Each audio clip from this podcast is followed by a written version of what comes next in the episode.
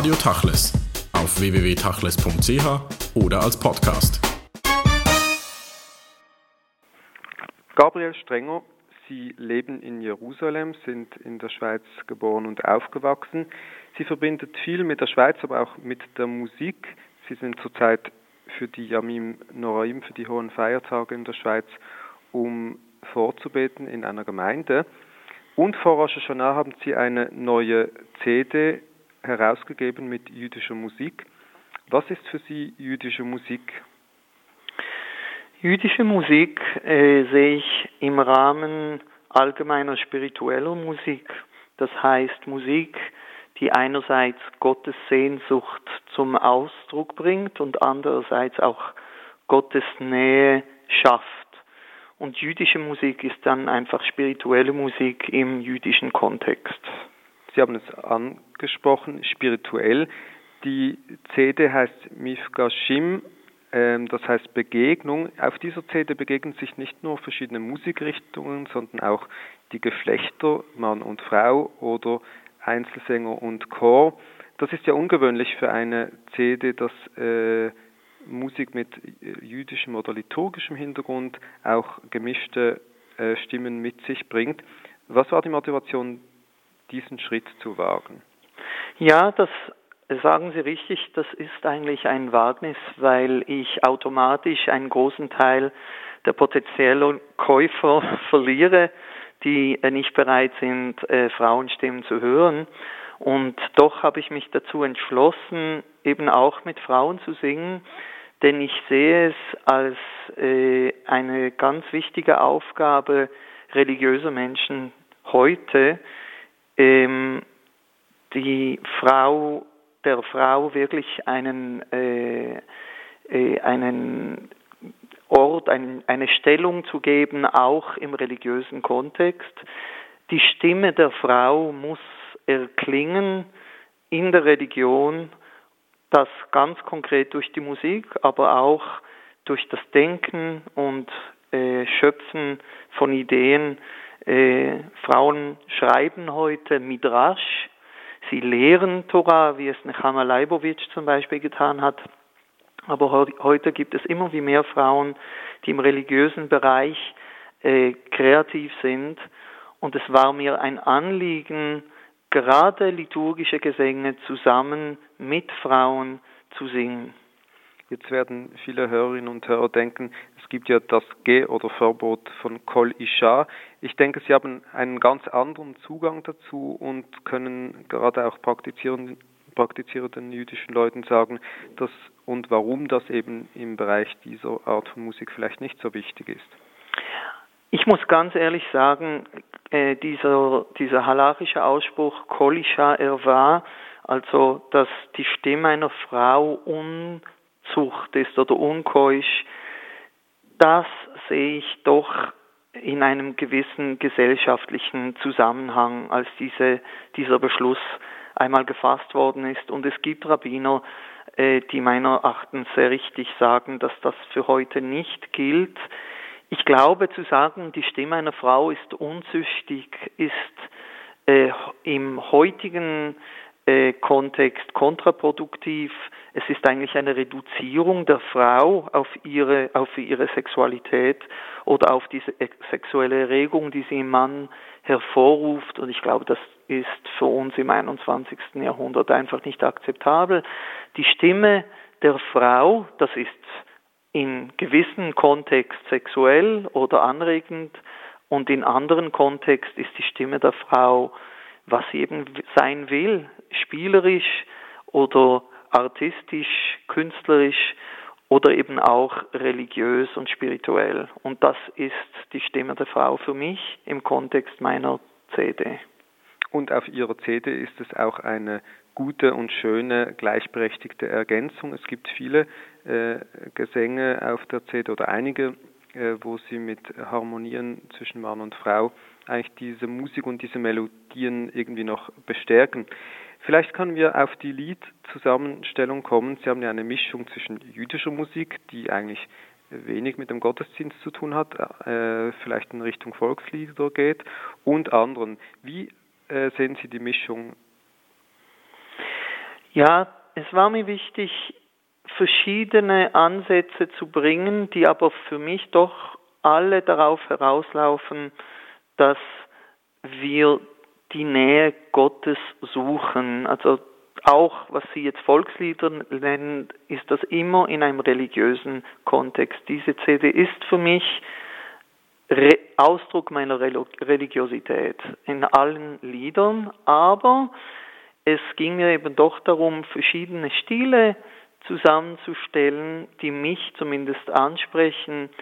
Das gilt zum Beispiel, das meiste ist eher äh, westlich äh, oder auch modern israelisch, äh, aber anderes hat aus, gibt zum Beispiel ein Lied, das Shir Lama Alot, das ist eigentlich orientalisch. Und es geht mir eben darum, dass die Gotteserfahrung verschiedene Gesichter hat und verschiedene Gefühle in uns erweckt. Und ich versuche irgendwie das ein breites Spektrum dieser Gotteserfahrung durch diese Lieder äh, durchzubringen. Diese Gotteserfahrung, wie Sie sie äh, besingen und auch jetzt geschildert haben, hat ja auch irgendwo einen klein wenig melancholischen Einschlag, wenn man die CD hört und übrigens auch ihre letzte. Ist das bewusst so gewählt oder ist einfach diese Art von Musik ein wenig nüchterner, trauriger, nicht so fröhlich? Ja, das ist eine gute Frage. Es gibt ähm, chassidische Lieder, die sehr, sehr fröhlich sind und eigentlich die Gottesnähe, wenn sie realisiert ist, besingen. Aber mich persönlich sprechen mehr die Lieder an, die die Sehnsucht zum Ausdruck bringen. Ich glaube eben, dass es doch so ist, dass Gottes Nähe immer gewünscht wird, manchmal teilweise realisiert wird, aber nie ganz realisiert wird. Also es ist auch sogar in den fröhlichen Liedern, die doch auch auf meiner CD vorkommen, ich glaube, da ist immer ein melancholischer Einschlag, weil diese Gottesnähe eben nie ganz realisiert wird. Jetzt ist es mir wichtig, die Begegnung, wie Sie, wie Sie gesagt haben, die CD heißt ja Begegnungen.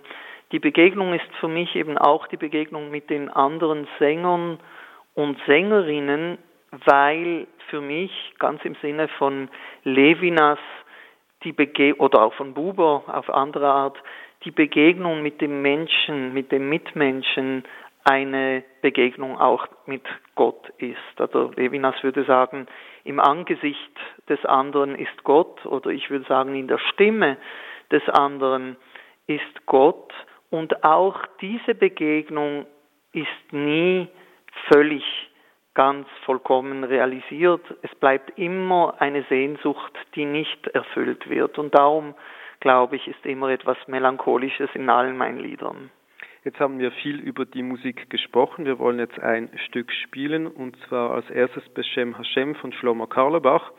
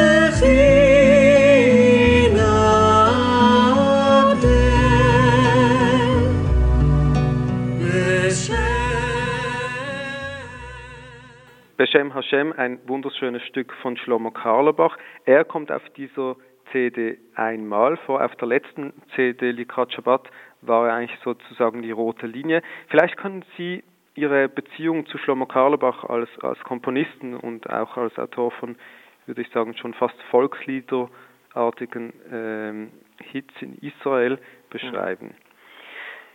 Ja, Karlebach äh, hat sicher etwas Neues ins Judentum, ins praktizierende, gelebte Judentum gebracht.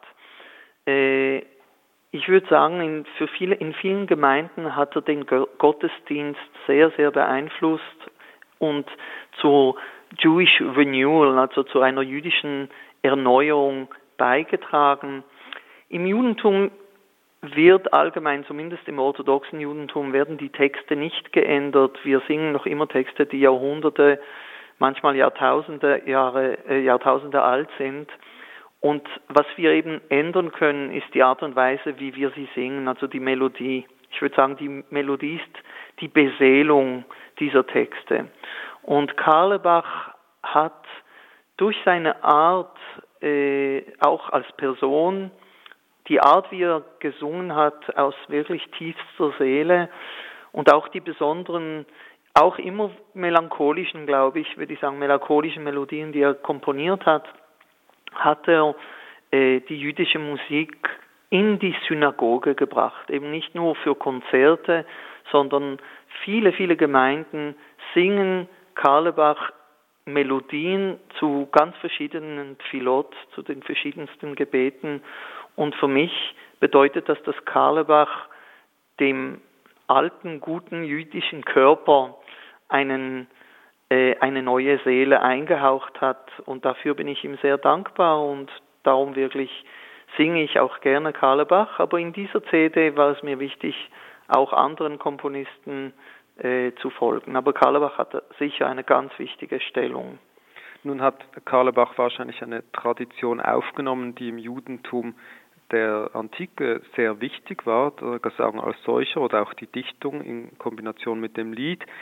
Ähm, wie sehen Sie die jüdische Liturgie im Verhältnis zur Melodie oder überhaupt das Gebet und die Musik ähm, zusammen? Ich, ich glaube, dass Melodie, die Musik ist eigentlich eine Deutung des Textes.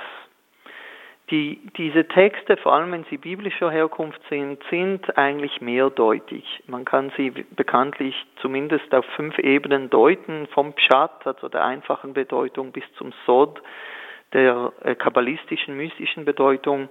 Und es ist eben die Art und Weise, wie der Vorbeter äh, die Melodie anstimmt, welche Melodien er wählt, äh, dass er die Gemeinde irgendwie in eine gewisse Richtung ähm, äh, bringt in der Deutung der Texte. Und ähm, da kann man Texte ganz, ganz verschiedentlich deuten. Nehmen Sie zum Beispiel ein Lied wie Shir Hamaalot, also eines der Stufengesänge aus den Psalmen, wo man Beshuva Shemet Shivazion, das ist jetzt auf meiner ersten CD, nicht auf der zweiten, aber ähm, wenn Gott die äh, Zion, also Israel aus der Diaspora, aus dem Exil zurückbringt, das bekannte Lied, das man immer vor dem Menschen, vor dem äh, Segen, den wir am Ende einer Mahlzeit sprechen, sagen, am Schabbat. Da gibt's Dutzende, wirklich Dutzende, wenn nicht Hunderte von Melodien und die können Shiramalot, diesen Stufengesang, äh, als Freude äh, singen, nämlich die Freude eben dieses Zurückkehrens nach Israel oder das Zurückkehren in, äh, zu sich selber, kommt darauf an, wie man es interpretiert. Andere Melodien äh, bringen die Sehnsucht nach Erlösung zum Ausdruck. Wieder andere Melodien geht es sogar um die Trauer des Exils. Und insofern ist die Melodie eben ganz wichtig, weil sie wirklich unser Verständnis oder das, das momentane Verständnis, das ich im Moment spüre, äh, zum Ausdruck bringt. Zum Beispiel kann man ja dasselbe Gebet in der Synagoge, kann man am Simchat Torah, also am, am Tag der Torahfreude äh, singen und man kann es an einem traurigen Tag singen und dann werden die gleichen Worte bekommt die ganz eine andere Bedeutung je nach Kontext, je nach Feiertag und das kann man diesen Kontext und diesen Bedeutungszusammenhang kann man durch die Melodie dann durch äh, zum Ausdruck bringen. Jetzt ist es ja interessant zu sehen, wenn die Leute gerade an den hohen Feiertagen in die Synagoge kommen, dass sie oft noch mehr als das Gebet an und für sich die, die Melodie suchen in den Gebetshäusern. Sie selbst fungieren auch, auch als Chasan, als Vorbeter. Wie ist Ihre persönliche Melo äh, Beziehung zu dieser Melodie, zu diesen Texten, die Sie singen? Für mich sind das heilige Texte in dem Sinn, dass sie den Volksgeist des jüdischen, also den jüdischen Volksgeist zum Ausdruck bringen. Es sind heilige Texte, weil Millionen von Juden diese Texte in ganz verschiedenen Lebenslagen gesungen, gesagt haben, wenn ich diese Texte bete jeden Tag und am Schabbat und an den Feiertagen bin ich mir sehr bewusst, dass ich Teil einer sehr langen Kette von Menschen sind und es sind wie Steine über die einfach schon Millionen Leute ge ge gelaufen sind, gegangen sind. Diese Worte tragen in sich Trauer, äh, äh, Sehnsucht, Freude von, von Millionen von jüdischen Menschen. Diese Worte tragen eigentlich die gesamte jüdische Geschichte in sich. Sie haben die hohen Feiertage äh, erwähnt. Denken Sie zum Beispiel an das Unetane Tokev-Gebet, das ich auch jetzt auf dieser neuen CD singe. Das ist eines der stärksten Gebete, der, die ich kenne. Da geht, es ist ein existenzielles Gebet, das, das von unserem Bewusstsein spricht, dass wir vergängliche Wesen sind und dass jetzt im nächsten Jahr äh, Menschen von uns gehen werden und dass wir diesen Tod ins Auge blicken und uns damit auseinandersetzen. Das Besondere, wenn ich das sagen darf, in meiner Wahl gerade auf dieser CD ist, dass ich eine Melodie gewählt habe vom Jair Rosenblum. Das ist ein säkularer äh, Jude, ein nicht religiöser Jude in Israel, der diese Melodie für einen Kibbutz geschrieben hat, Kibbutz Beta Shita, die das Bedürfnis hatten, nach dem Yom Kippur-Krieg ähm, eine Melodie für das Unetane Tokev äh, zu haben, das eben nicht das traditionell religiöse äh, Verständnis zum Ausdruck bringt, sondern mehr das existenzielle und vor allem die Trauer dafür, dass Mitglieder des Kibbutzes in diesem Yom Kippur-Krieg damals äh, gefallen sind. Und Sie werden sehen, also in die, diese Melodie, die mir ganz besonders am Herzen liegt, bringt eine ganz andere kontemporäre ähm, äh, Spiritualität zum Ausdruck. Die CD heißt Begegnungen. Wir haben es erwähnt. Eine Begegnung, die auch auf der CD zu finden ist, ist diejenige mit ihrer Geburtsstadt Basel. Auf der einen Seite arbeiten sie mit Nurit Kohn zusammen, die auch in Basel geboren und aufgewachsen ist. Auf der anderen Seite endet die CC mit einer Komposition von Ludwig Epstein, das Hashivenu. Er war Leiter des Basler Synagogenchores und hat wichtige Kompositionen geschrieben. Äh, was bedeutet diese Verbindung zu Basel und wo sehen Sie dort eine Tradition der Musik? Ja, also ich würde zuerst mal sagen, meine Liebe zur synagogalen Musik ist in Basel entstanden. Das ist ganz klar. Ich bin äh, dort aufgewachsen, Israel Karmon und seine Gesänge, also der damalige Kantor und eben Ludwig Epstein, der damals den Chor leitete, das fließt mir wirklich im Blut. Also ich, ich, ich spüre diese Melodien, sie, sie erklingen in meinem Herzen, in meiner Seele, auch jetzt nach 26 Jahren, wo ich in Israel lebe. Die Basler Synagoge, der Basler Chor, das, die, die, diese, diese Tradition der synagogalen Musik in Basel ist für mich ganz, ganz wesentlich. Und daher ist es mir wichtig, äh, es war mir ein Anliegen, dass äh, von dieser Musik auch etwas in diese CD kommt. Nurit Kohn liebt die Basler Melodien und die Basler Synagoge so wie ich und da, das war also ein wichtiger Beweg Begegnungspunkt zwischen uns und ich, ich bin froh, dass sie bei dieser CD auch mitgewirkt hat wenn wir von Basler Musik sprechen, wollen wir auch noch reinhören. Wir hören jetzt Hashibenu von Ludwig Epstein, das sie aufgenommen haben mit dem Young Israeli Chor. Ich danke Ihnen für das Gespräch, Gabriel Strenger. Alles Gute. Vielen Dank.